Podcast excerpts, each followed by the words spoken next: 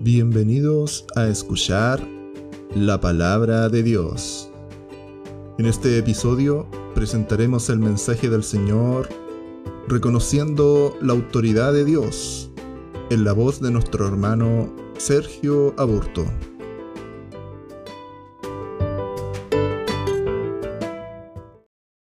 Amén. El Señor Jesús les bendiga a cada uno de ustedes. Seamos bendecidos por, estar en esta reunión, por dedicar un, tiempo a, nuestro Señor.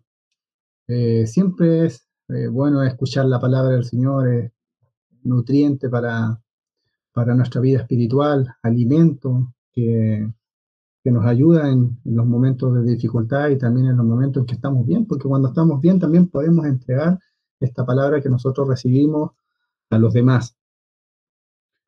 Eh, comenzando con el mensaje de hoy, eh, quiero que puedan abrir sus Biblias en el libro de Marcos, capítulo 11, versículo 27. Vamos a hablar de un tema muy interesante y que el Señor hoy día quiere que, comprendamos a través del mensaje de la palabra. Y yo también voy a ser bendecido, yo también voy a ser eh, podríamos decir, instruido por, por el mensaje de hoy. Dice así la palabra del Señor, Marco capítulo 11, versículo 27. Volvieron entonces a Jerusalén. Em, no, a ver. Ah, sí, Marcos capítulo 11, versículo 27. Dice así la palabra del Señor, la autoridad de Jesús, dice. Volviendo entonces a Jerusalén y andando él por el templo, dice, vinieron los principales sacerdotes, los escribas y los ancianos, y le dijeron, ¿con qué autoridad haces estas cosas?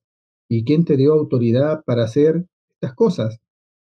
Jesús respondiendo le dijo, os haré yo también una pregunta, respondedme y os diré con qué autoridad hago estas cosas. ¿El bautismo de Juan era del cielo o de los hombres? Respondedme. Entonces ellos discutían entre sí diciendo, si decimos del cielo, dirá, ¿por qué pues no le creísteis?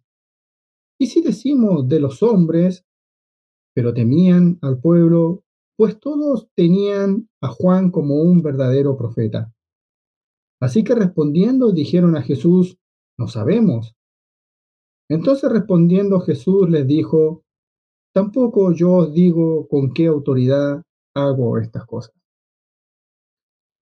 En este punto, el, el punto central de estas confrontaciones, podríamos decir, que, que, tenían que ver con el tema de la autoridad, eh, bueno, este es un asunto fundamental en, en la vida de cada uno de, nosotros, los, cristianos, quién tiene la autoridad eh, final, por ejemplo, eh, de gobernar nuestra vida, quién tiene autoridad sobre nuestra vida, a quién deben obedecer los hombres. ¿Quién tiene la, última palabra en el debate sobre las cosas que son espirituales, que son morales, que son sociales? ¿Por qué los padres tienen autoridad sobre sus hijos? ¿Por qué los esposos sobre sus esposas? ¿Por qué los gobernantes sobre sus ciudadanos? ¿Los pastores sobre la iglesia? Bueno, para contestar a esta pregunta necesariamente tenemos que plantearnos primeramente de dónde proviene la autoridad. Y para responder esta pregunta tenemos básicamente dos opciones. La autoridad o proviene de Dios o proviene del hombre. Esto era lo que, lo que Jesús le trataba de, dar a entender a, estos fariseos y escribas y ancianos. Era como que él le respondiera, bueno, ¿de dónde venía la autoridad con la cual Juan bautizaba? Entonces, bueno, en estos pasajes veremos, y en la Biblia entera vamos a encontrar que la única autoridad legítima y auténtica es la que proviene de Dios.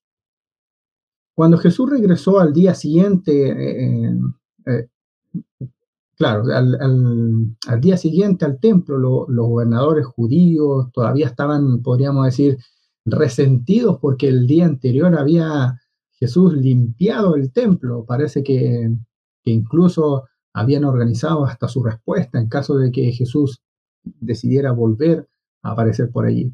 Así que cuando Jesús entró ese día en el templo, una amplia delegación del, de, este como, no, era como Senado, era como, como un Sanedrín, el, máximo órgano del gobierno judío, se enfrentó entonces con él en este, en este ataque, podríamos decir, para poder tentarle.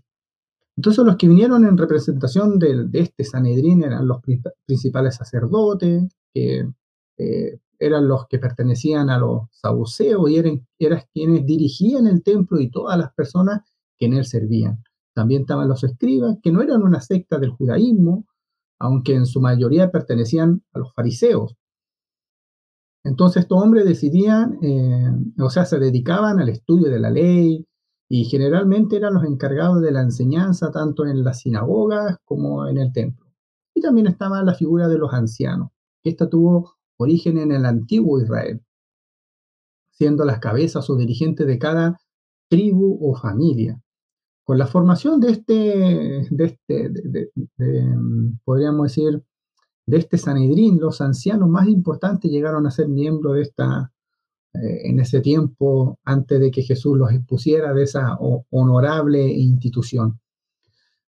Entonces, es cierto de, que como dirigentes espirituales eh, tenían la responsabilidad de mantener, podríamos decir, la ortodoncia dentro del templo, así que estaban obviamente eh, inquietos y ansiosos por preguntarle a Jesús acerca de la autoridad. ¿Con qué autoridad tú haces estas cosas? ¿Quién te da la autoridad para, para hacer lo que haces? Entonces, aquí en este pasaje notemos primeramente que todos ellos admitían que Jesús actuaba con una autoridad, que era en una persona distinta a todos los, todos los demás que se sujetaban a este, podríamos decir, Sanedrín judío, todos, todos rendían cuenta, ellos, ella, ellos eran los que manejaban todo acorde a la ley. Entonces, pero cuando veían que Jesús era distinto, él, él tenía una autoridad distinta para sanar enfermos, para hallar fuera demonios, entonces eh, era alguien totalmente distinto a, lo que ellos esperaban. Y bueno, aquí también vemos que desde el comienzo de su ministerio la gente lo admiraba de la autoridad con la que enseñaba y también de la autoridad con la que enfrentaba los demonios. Acá, por ejemplo, vemos en, en este libro de Marcos capítulo 1, versículo del 21 al 28. Em, vamos, vamos a leer desde el versículo 27 y el 28. Dice, y todos se asombraron, dice, de tal manera que discutían entre sí diciendo, ¿qué es esto? Dice. ¿Qué nueva doctrina es esta? ¿Con qué autoridad manda aún a los espíritus inmundos y le obedecen? Y muy pronto se difundió su fama por toda la provincia alrededor de Galilea. De hecho, los mismos escribas se habían visto anteriormente en la obligación de dar una explicación a esta autoridad con la que Jesús obraba. Y lo que ellos decían, lo que ellos, la hipótesis que ellos tenían era que él, él tenía a Belcebú y que por el príncipe de los demonios echaba fuera a los demonios. Eso, eso sale en Marcos capítulo 3, versículo 22. Entonces ellos habían llegado a esta conclusión porque Jesús eh, obraba sin ninguna autorización oficial por parte de este Sanedrín y sin, sin, sujetarse a ellos como lo hacían todos los demás. Pero era, era ahí donde radicaba precisamente el error de, de, de estos escribas, de estos fariseos, ellos no tenían ninguna capacidad para dar autoridad a, nuestro Salvador, al Señor Jesucristo. Ellos no tenían ninguna capacidad para moral también para, poder imponerse eh, ante, ante nuestro Señor Jesucristo. Esto lo, eh, eh, Yo me mojé Y su misión era reconocerla por medio de las indicaciones que la palabra le proporcionaba, por medio de las numerosas profecías acerca de él. Entonces, eh, perfecto. Para intentar aclarar un poco esta diferencia entre otorgar y, No sé si podemos silenciar el micrófono por ahí. Hermana Elizabeth. Ah, perfecto. Eh, para, intentar aclarar un poco esta diferencia entre otorgar y reconocer la autoridad, podemos pensar, por ejemplo, que eh, en el don de pastor, la Biblia aclara, que este, eh, este don, como los demás, son otorgados por Dios y no por ningún hombre. Entonces vamos a lo que dice Efesios capítulo 4, versículo 11. Dice, y él mismo constituyó a unos apóstoles, a otros profetas y a otros evangelistas, dice, y otros pastores y maestros Por lo tanto, no es la iglesia la que hace, la que hace pastor a una persona. La responsabilidad de, de, la iglesia eh, no, es, no es eh, poner en duda o, poner en, tela de juicio si, si, si éste debe o no debe ser pastor, si debo someterme a esta autoridad o, si no debo hacerla. O sea, nosotros tenemos una responsabilidad y cuando se constituye un líder para nuestra iglesia, nosotros sabemos que no es elegido por hombres, no es elegido por nosotros mismos. O sea, aunque, aunque mm, podríamos decir de manera protocolar, uno hace eh, de repente alusión a que eh, yo eh, estoy de acuerdo de que esta persona asuma como pastor, yo también estoy de acuerdo, y, pero, pero sabemos de que es, estas autoridades son elegidas por nuestro Señor, por nuestro Dios. Em, también dice la Biblia en Primera de Timoteo capítulo 3, del 1 al 7, dice palabra fiel. Si alguno anhela obispado, dice buena obra desea, pero es necesario que el obispo sea irreprensible, marido de una sola mujer, sobrio, sobrio prudente, de, em, decoroso, hospedador, apto para enseñar, no vino, no petenciero, no codicioso de ganancias deshonestas, sino amable, apacible, no avaro, que gobierne bien su casa, que tenga sus hijos en sujeción con toda honestidad, pues dice, pues el que no sabe gobernar su propia casa, ¿cómo cuidará de la iglesia de Dios? Dice, no neófito, no sea que envaneciéndose caiga en la condenación del diablo. También es necesario que tenga buen testimonio de, los de afuera, dice, para que no caiga en descrédito y en lazo del diablo. Entonces, sin duda que hay un montón de, de requisitos, podríamos decir, que tienen que cumplirse, pero la autoridad es entregada por Dios.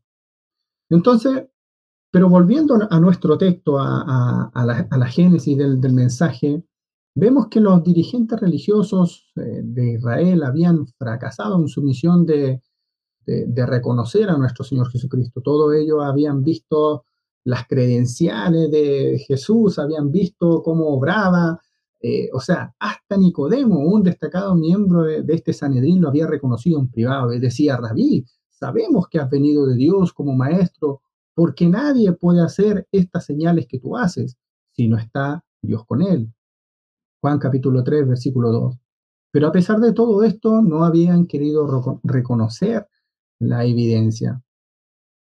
Entonces, lo que vemos acá, que a pesar de la claridad de las evidencias, este, em, estos líderes judíos no querían reconocer a Jesús como, como el Salvador como el, como el que había sido profetizado por, por Isaías que vendría, en realidad al ignorar y negar el valor de, todas estas cosas, estaban colocándose a sí mismo como una autoridad superior a la palabra de Dios y al mismo Dios, obviamente. Todo, y, todo esto era realmente grave porque ellos eh, siempre, siempre se, quisieron ver con la autoridad de poder juzgar a quienes quisieran, eh, de, demostrar eh, bajo su visión de que ninguno era o ninguno estaba a la altura de ellos, que, eh, de que ellos eran personas de intachable comportamiento, pero después vemos que Jesús con la autoridad que él tiene va exponiéndolos y, resulta que no eran, no eran muy limpios como ellos pensaban que eran. Entonces, aquí podemos ver que el problema para, para estos líderes judíos, como, como, como se decía en el texto anterior, el llamamiento de Juan el Bautista hizo a, esta, a esta parte del mundo, a esa nación, eh, para que se arrepintiese, para que se arrepintiese de, sus pecados. Y muchos le obedecieron, porque muchos creyeron también en, en este llamamiento de Juan. Em, Muchos no dudaron de que Juan era un auténtico profeta de Dios. Sin embargo, los sacerdotes, estos escribas y fariseos habían negado a ser bautizados por él. Aquí podemos ver lo que dice Lucas capítulo 7, versículo 30. Dice, más los fariseos y los intérpretes de la ley desecharon, dice, los designios de Dios respecto de sí mismo, no siendo bautizados por Juan. Entonces, por eso cuando Jesús les pidió que se, que se definieran públicamente en cuanto a, si el bautismo de Juan era de Dios o era de los hombres, esto le creó una situación muy, muy embarazosa, podríamos decir, por, por un lado, esto había supuesto un enfrentamiento entre el pueblo. Si ellos decían, no, la autoridad de Juan venía de los hombres, venía del hombre, venía del mismo, o, era entregada por los mismos hombres, era, era ponerse contra el pueblo porque muchos lo respetaban como profeta. Eh, y bueno, muchos de los que sí creían que Juan era un profeta de Dios. Pero por otra parte, ¿cómo podían ellos justificar que no tenían necesidad de arrepentimiento? Porque ellos no querían bautizarse con Juan porque decían que ellos no tenían necesidad de arrepentimiento. Entonces, estos líderes judíos no aceptaban la autoridad de Dios, tal como el Señor Jesucristo planteó este asunto que daba eh, claro tanto la autoridad de Juan como la, como la suya procedían de Dios. Y mm, si habían rechazado la predicación y el bautismo de Juan, también le rechazaban a él como, como Salvador, como Jesús. Entonces, esto es mucho eh, más serio de lo, de lo que a simple vista puede parecer. Lo que estamos considerando es que si una persona no cree en el mensaje de los siervos de Dios, tampoco va a creer en el verdadero Dios. Si nosotros hoy día no creemos en la palabra que se nos entrega, tampoco vamos a creer realmente en el Señor Jesucristo. Porque en el fondo lo que, lo que se está rechazando es la autoridad de Dios. Aunque por supuesto la responsabilidad de estos, de estos judíos era mucho mayor, puesto que habían tenido ante ellos todas las evidencias posibles. Que lo que dice Juan capítulo 13, versículo 20. Dice, de cierto, de cierto os digo, el que recibe al que yo enviare, me recibe a mí. Y el que me recibe a mí, recibe al que me envió. ¿Cuántos pueden decir amén a eso? Entonces, muchas veces nosotros no recibimos el mensaje de la palabra, pero tenemos que tener, tener esta consideración de que cuando nosotros no recibimos la palabra, no estamos, no estamos rechazando a aquel que envía el mensaje, sino que estamos rechazando la autoridad de Dios para entregar esa palabra. Cuando nosotros ponemos en tela de juicio a nuestros líderes, cuando nosotros no confiamos en la dirección de los líderes, nosotros no estamos rechazando a esa persona, sino que nosotros estamos rechazando los designios de Dios porque son puestos por Dios. Los evangelistas, pastores, maestros, son designados por Dios. Entonces, em, a la comprometida pregunta de Jesús, ellos contestaron un no sabemos, porque sabían que si respondían por un lado, era, era, era negar que, Juan era un profeta y iban a tener problemas con el pueblo. Eh, entonces, contestaban con no sabemos, pero en realidad su ignorancia no es que, eh, em, eh, era, era intencional y era solamente para no aceptar a Jesús. Querían esconder su incredulidad con el pretexto de que no sabían. Pero, pero esto era totalmente irracional. Em, tenían, era tan simple como, como cerrar los ojos a toda la evidencia que delante de ellos había sido presentada. No nos olvidemos de que hasta ese momento habían personas que habían sido sanadas, habían personas que habían sido levantadas de, mucho tiempo que estaban postrados, habían personas que habían recibido la vista, habían personas que, habían sido liberados de espíritu inmundo. Entonces, no era solo, no, era, no era solo decir, ¿sabe qué? No sabemos de, de dónde viene esta autoridad. No sabemos con qué autoridad bautizaba Juan, sino que lo, grave no era eso, sino que lo grave era que su incredulidad eh, iba a desmentir todo lo que sus ojos habían visto, todo lo que sus ojos habían visto acerca de los milagros que Jesús hacía. Lo cierto es que esta postura es cada vez más frecuente en nuestro mundo entero. Por ejemplo, los que hoy día se consideran agnósticos. hay una gran cantidad de, de personas que se van sumando y dicen, ¿sabe qué? Yo ahora yo también soy agnóstico. Entonces miran el universo, contemplan todas las maravillas de la creación, pero finalmente concluyen con un no sabemos. No sabemos si esto lo habrá hecho Dios. Y entonces, ¿quién lo, quién lo, habrá, lo ha hecho? ¿Quién habrá hecho todo esto? Bueno, ya conocemos cómo en una búsqueda desesperada por dar alguna explicación razonable, eh, nos quieren convencer de que todo el inmenso universo debe su existencia a la casualidad, al azar, como lo que predicamos hace un tiempo atrás, que, que todo es simple coincidencia, que, que, los planetas se alinearon de cierta manera y formaron toda, formaron la materia, lo que, lo que hoy día pueden ver nuestros ojos. Eh, que, que, no que no hay un propósito divino, que no hay una intervención de Dios, sino que todo es casualidad, todo es coincidencia, todo se formó por, por accidente. Pero ni los mismos, ni, ni los agnósticos modernos, ni tampoco los líderes religiosos de, este pueblo judío de esa época de Jesús pueden decir que no saben cuando delante de ellos tienen tanta evidencia.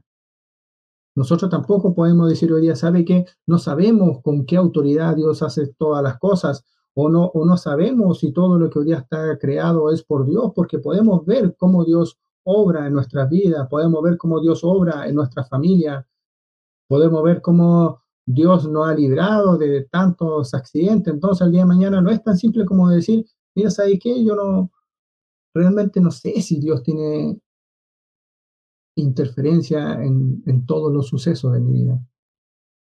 Finalmente no podrán evadir su responsabilidad ante Dios. Entonces veamos lo que dice Pablo y lo que explica aún incluso de las sociedades paganas. Romanos capítulo 1, versículos 20 al 22. Dice, porque las cosas invisibles de Él y su eterno poder y deidad se hacen claramente visibles desde la creación del mundo, siendo entendidas por medio de las cosas hechas, dice, de modo que no tienen excusa, pues habiendo conocido a Dios, no le glorificaron como a Dios, ni le dieron gracia, sino que se envanecieron en sus razonamientos, y su necio corazón fue entenebrecido. Profesando ser sabios, se hicieron necios.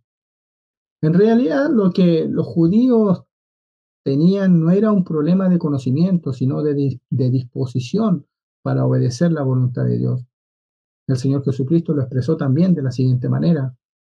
Juan capítulo 7, versículo 17 dice, Juan 7, 17 dice, el que quiera hacer la voluntad de Dios conocerá si la doctrina es de Dios. Y si yo hablo por mi propia cuenta. Es, es un tremendo versículo, ¿o no? El que quiera hacer la voluntad de Dios conocerá si la doctrina es de Dios. Sus dificultades en, de estos escribas, fariseos, eh, eran morales y espirituales, amaban más las tinieblas que la luz. Juan capítulo 3, versículo 19 al 20. Juan 3, 19 al 20 dice, y esta es la condenación, que la luz vino al mundo, dice, y los hombres amaron más las tinieblas que la luz, porque sus obras eran malas. Porque todo aquel que hace lo malo aborrece la luz y no viene a la luz, para que sus obras no sean reprendidas. Entonces, si ellos cerraban de esa manera, uh, o, o, si ellos se cerraban de esa manera las evidencias de la acción de Dios, era inútil que el Señor les explicaran lo que ellos preguntaban, porque al mismo tiempo quedaba también claro que ellos no tenían el derecho ni la capacidad para juzgar a Dios o pedirle cuenta.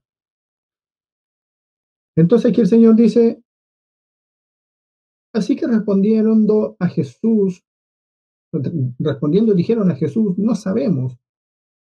Entonces respondiendo Jesús le dijo, tampoco yo digo con qué autoridad hago estas cosas.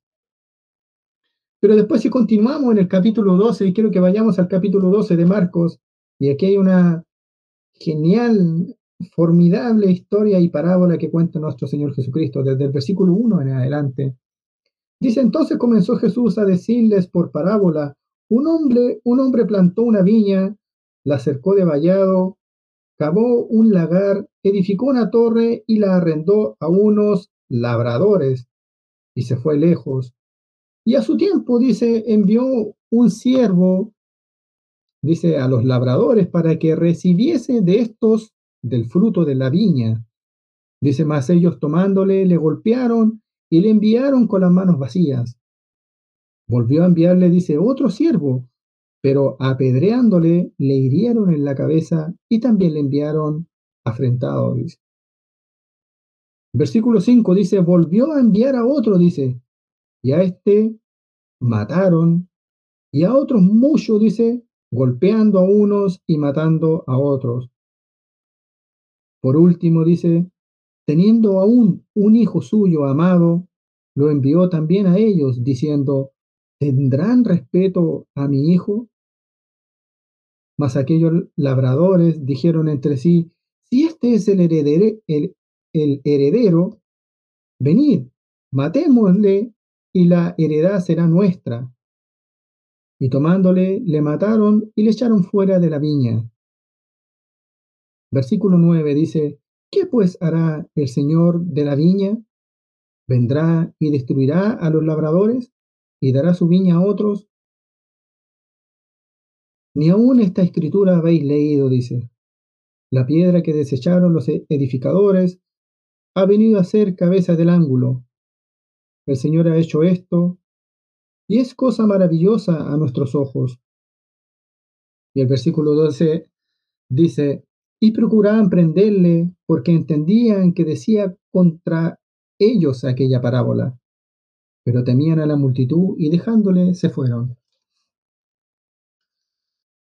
Lo que el Señor quería decir era, y, lo que también pasa muchas veces a nosotros, es que de repente viene una persona con el mensaje y no lo recibimos. Después viene otra persona con un mensaje y tampoco lo recibimos. Y resulta que Dios dice, bueno, le enviaré a mi hijo, porque a lo mejor a esta otra persona no le tuvieron respeto, pero si le envío a mi hijo, a lo mejor sí van a escuchar. A lo mejor sí van a obedecer, a lo mejor sí van a cambiar, sí van a dejar sus viejas costumbres, a lo mejor sí van a recapacitar de que se están perdiendo, a lo mejor sí van a recapacitar de que el tiempo está pasando, pasan y pasan los años y se nos, se nos está yendo la vida, como dicen algunos. Entonces les enviaré a mi hijo, porque me imagino que ahí sí tendrán respeto. Pero en este relato ni aún cuando enviaron, envió al hijo, lo respetaron. Y dijeron, ah, si este es el, heredero, entonces matémosle y nos quedamos con todo.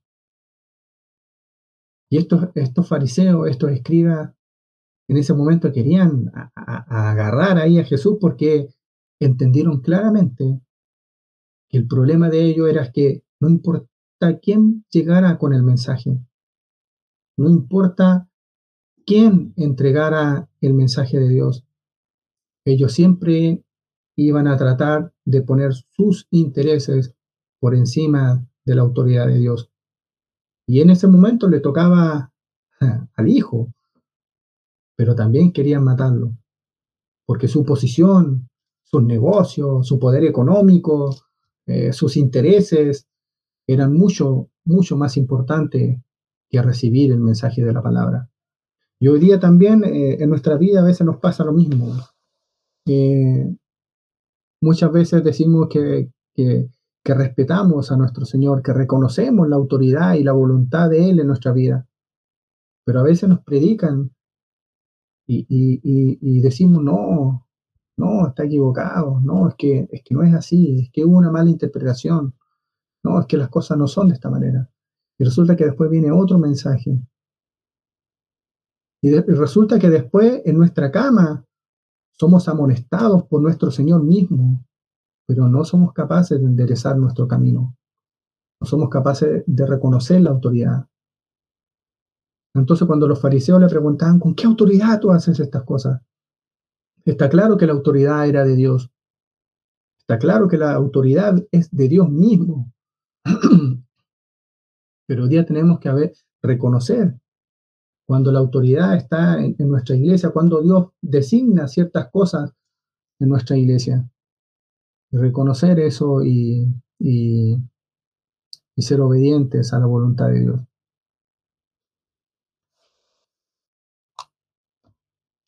No esperemos a, que llegue uno, dos, tres, diez mensajes. No esperemos que nuestro Señor aparezca en nuestra, en nuestra casa, en nuestra, en nuestra cama, en nuestro pensamiento, en nuestro corazón, en nuestro sueño, para decirnos que estamos haciendo las cosas mal, sino que al primer mensaje que llegue, en este caso como al primer persona que llegó a la viña, nosotros podamos eh, reconocer quién es el que está enviando el mensaje, quién él tiene la autoridad para decirnos esas cosas. El Señor Jesús les bendiga.